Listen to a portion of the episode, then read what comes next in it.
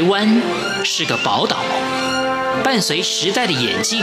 潮来潮往，越加闪耀。欢迎收听《潮台湾》，发现台湾的美好。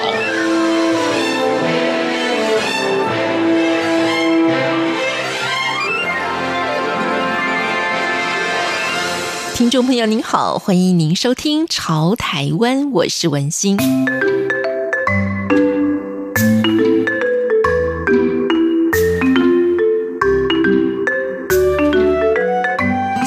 我们要带大家去苏格兰，当然请到的就是一位苏格兰达人喽。我们这位苏格兰达人要来告诉我们，如果我们想旅游苏格兰的话，有哪些方式？苏格兰到底有哪些美景等着我们去探索？亲爱的听众朋友们，大家好，我是 Mr. Cow，呃，牛哥。然后呢，我希望能够把苏格兰这个地方好好的介绍给大家，让大家认识这个不同的地方。呃，说真的，我真的是非常非常非常喜欢苏格兰这个地方，因为我觉得苏格兰它太不一样了。那因为我们台湾人基本上对苏格兰这个地方都有一些误解，以为它是英国。事实上，它只是英国的一部分，但是真正它的文化、历史、文化的背景，还有这里的人，跟英国其实不大一样。那英国分四个部分。苏格兰只是它的一部分，而这边的人呢，苏格兰人他受到的文化影响，反而是以北边的这个维京人以及这个居尔特人为比较多的。嗯、那我最喜欢他的地方是这边的人超级友善，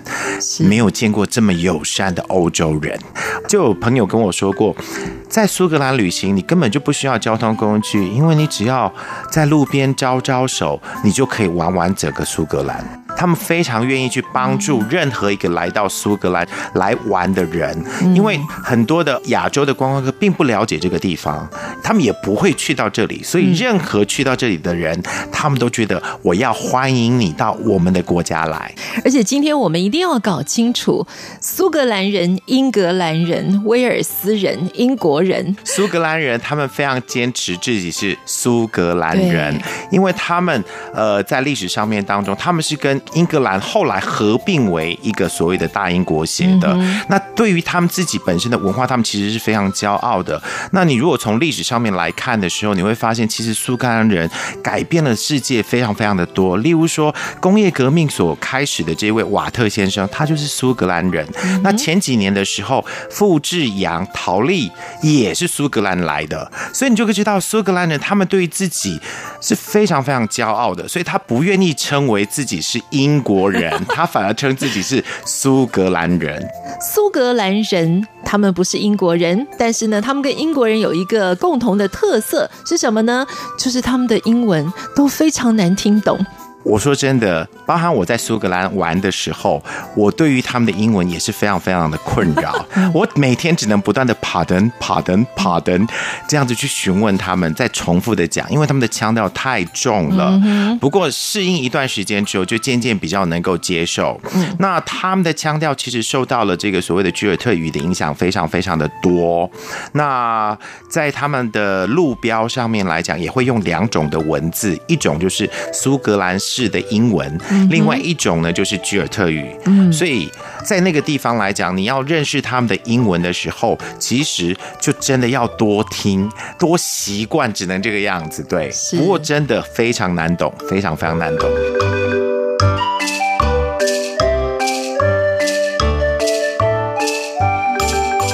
是为什么牛哥可以称为是苏格兰达人呢？除了自己非常热爱这个地方之外呢，牛哥有非常丰富的呃旅游的经验。呃，基本上呢，我是之前的工作是从事领队的工作，那做了领队十四年，基本上都是在欧洲的地区跑来跑去，所以欧洲的大部分国家，除了北欧之外，我没有去过，基本上其他国家我都去过了。但是我最后是钟情在苏格兰这个地方，而且我非常想要推广苏格兰的旅游，一起去看一看。在这之前，其实你自己当背包客或到各处去旅游的经验也非常的多哎。哎，其实从我年轻开始的时候，我很很早很早就已经当背包客跑到西藏去了。除了去西藏，然后我也去缅甸，然后当然日本近距离的也都有。所以我自己一个人的时候，我事实上我喜欢当背包客，然后自己一个人去到处走这样子。那如果是借工作之便的话，我应该也至少去过六七十个国家了吧。而且我们常常想要自助旅行的时候啊，尤其是女生，第一个想到就是这个地方安全吗？整个苏格兰除了在高地区那边都是自然景观之外，你还可以到很多很多的很有文化的城市里面去，像是爱丁堡、格拉斯哥或者 Stirling 或者是 Aberdeen，那它还有很多很多的古堡可以让你参观。所以其实路途是安全，而且刚刚我讲的，他们的人很友善，而且这边的治安，我可以跟大家讲，比欧洲的其他国家好太多了。像我自己当领队的过程当中，我不管去巴黎或者是罗马或者其他的地方，只要是在欧洲，我都得不断的提醒我的客人小心你的包包，小心扒手。可是我在苏格兰，基本上这个问题没有那么大。除了在大城市之外，只要你离开了城市之后，包包就跟我们在台湾一样，非常非常的安全，没有任何的问题。所以，其实对于女孩子的旅行来讲，或者是任何喜欢自助旅行的人来讲，我真的觉得苏格兰是一个非常建议的好地方。牛哥要号称是苏格兰达人，他自己已经在苏格兰这个地方呢，算是呃非常熟悉这里所有各种的旅游形式了啊。所以你既然想要深入探索嘛，一定也是以背包客的身份。那对你来说，你曾经尝试过哪些的旅游形式呢？呃，我上一次去苏格兰的时候，花了四十五天待在苏格兰，去了很多的地方。其实我如果把它分过来的话呢，当然。高地我一定会去。那一般人对于在苏格兰熟悉的就是所谓的 Loch Ness 尼斯湖水怪，那或者是去天空岛啊，也就是 Isle of Skye。那还有一部分的人会喜欢去的就是去喝威士忌的艾雷岛。那当然，所有的古堡里面最重要的爱丁堡我一定会去。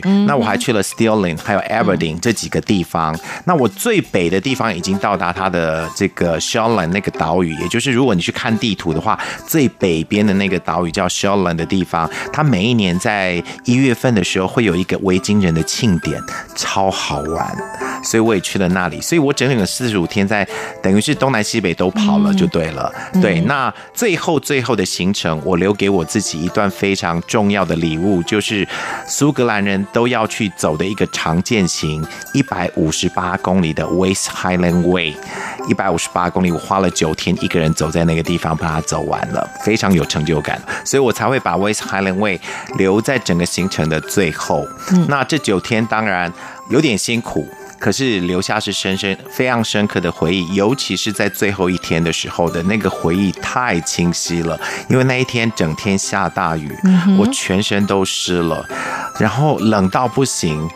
等于是说，我必须不断的走，不断的跑，用最快的速度保持自己的体温，才能够走完那一段。也因为这个样子，所以那是我第一次感觉到自己跟死亡那么接近的地方。可是回来之后，永远都忘不了那一天。类似像这样子的一个一个人跟自己相处的过程，很多人都觉得现在非常非常的需要啊。那对你来讲，在最后那一天的时候，你就一直对自己信心喊话，说我可以的，我可以的，加油！是的，因为事实上是这样子。呃，我说过整个行程是九天，那我已经走到了第八天，在第九天那个一早上就已经是倾盆大雨的状况底下，我有两个选择，嗯，一个就是我坐车直接到终点去，因为有车可以搭，嗯，另外有一个就是继续上路，嗯哼，所以那是一个很大的挣扎，你到底要坚持着完成你的梦想，还是你要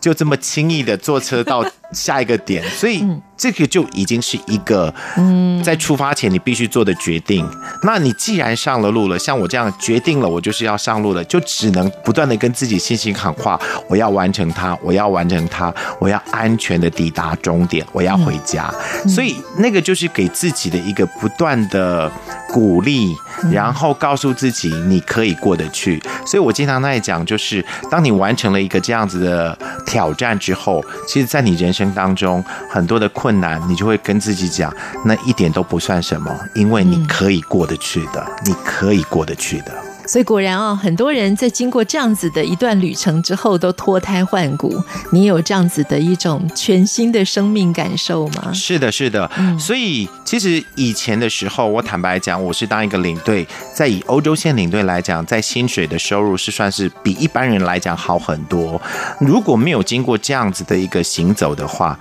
我不可能抛弃掉我原来的工作。因为你想想看，你要拒绝一个将近月入七八万的高薪的工作，这是一件。多么大的诱惑！可是我后来走完这一条路之后，我发现一件事情，就是。只有做你开心的事情，你愿意挑战的事情，你才会开心，你才会快乐。那个不是多少钱能够买来的。所以等于走完这一条路之后，给我一个很大的一个人生的转变。我离开原来的工作，决定做我想做的，把这个美好分享给所有的朋友。而且我还要再提一点，我当时去的时候，在去英国的时候，跟所有的人都一样，我带了很多的行李。可是因为走这一条。条路有这么长，我不可能带那么多的东西。本来在那边有所谓很好的这种 baggage transfer 的服务，嗯嗯、也就是你可以把行李交给别人。嗯，但是因为我去的是冬天，所以它不营运，没有办法，它不营运，我就没有办法交给他们。因此，我就必须决定我要带多少的东西上路。所以我只带了一个小背包，里面就只有换洗的衣物跟一些真的需要用的东西。走完这九天之后，我又理解到一件事情：人需要的。真的不多，所以我就是走了这一趟之后，告诉自己一定要做快乐的事情，让自己开心，不管它有多困难，只要你撑得过，你就能够得到那种满满的幸福感。第二点，人真的不需要太多的东西，把自己那种想要丢掉，留下你所需要的，其实你可以过得更快乐、更开心。我们接下来呢，就请这个牛哥来为我们呃汇整一下，到底呢，我们大概有几种的旅游形式啊，可以让我们来认识苏格兰这个地方。好的，那基本上呢，我把苏格兰呢切成了四大块，其实它可以切得更细一点点，但是每一个人都有每一个人不同的需要跟喜好，像有些人就是喜欢 shopping，喜欢到城市里面去看文化的东西，嗯，那我们就适合走古堡的路线或城市的路线。你可以去参观 Glasgow，去参观 Stirling，去参观这个 Edinburgh，或者是这个 Aberdeen 等等这些啊，我们以古堡为主的古堡路线。那另外一种呢，苏格兰有非常丰富的自然生态，他们有一种鸟类叫 Puffin。这是一种季节的候鸟，每一年到 Easter 的时候就回到了苏格兰来。它长得有点像鹦鹉，但是也不像鹦鹉，就是它脸颊这个地方是橘子色的，非常非常的可爱。所以有人专门就是去看这个 Puffin 这个鸟类。那除了 Puffin 之外，其实它是非常多的候鸟，所以很多欧洲人专门到苏格兰就是去赏鸟，做自然生态之旅。所以这也是一个选择，你就可以到周边的岛屿去。那当然还有一条路。线我觉得很重要的就是苏格兰最有名的威士忌。那最有名的一个地方就是所有威士忌的爱好者一定都知道的艾雷岛的威士忌。对，所以当然你也可以好好的一路品酒。嗯，不管你要到了高地区或者 Speyside 或者 Lowland 或者是岛屿区，或者是到艾雷岛区，好好的喝这个威士忌，这绝对是一个非常好的选择。而且喝威士忌的这个行程，它不会只有喝威士忌。你甚至可以去看到它的水源在哪里，看到它怎么去挖泥煤，看它怎么去制作这个所谓的橡木桶，等等等等。其实它就是一门学问。当然，美食配美酒。非常的赞，那还有一条就是像我一样好好的走一走，因为整个苏格兰它有非常多的整个的所谓的国家步道，不是只有我走的那条这个 West Highland Way，它还有北部的所谓 North Highland Way，就是整个海岸边上设置的东边西边的，还有沿着湖边走的各种的长步道，所以你就可以好好的去走路，好去探险，去跟大自然接近。当然还可以去到这个所谓的天空岛超级美丽的一个地方我每次去我都觉得我应该这一生就应该要终老在那个地方才对啊。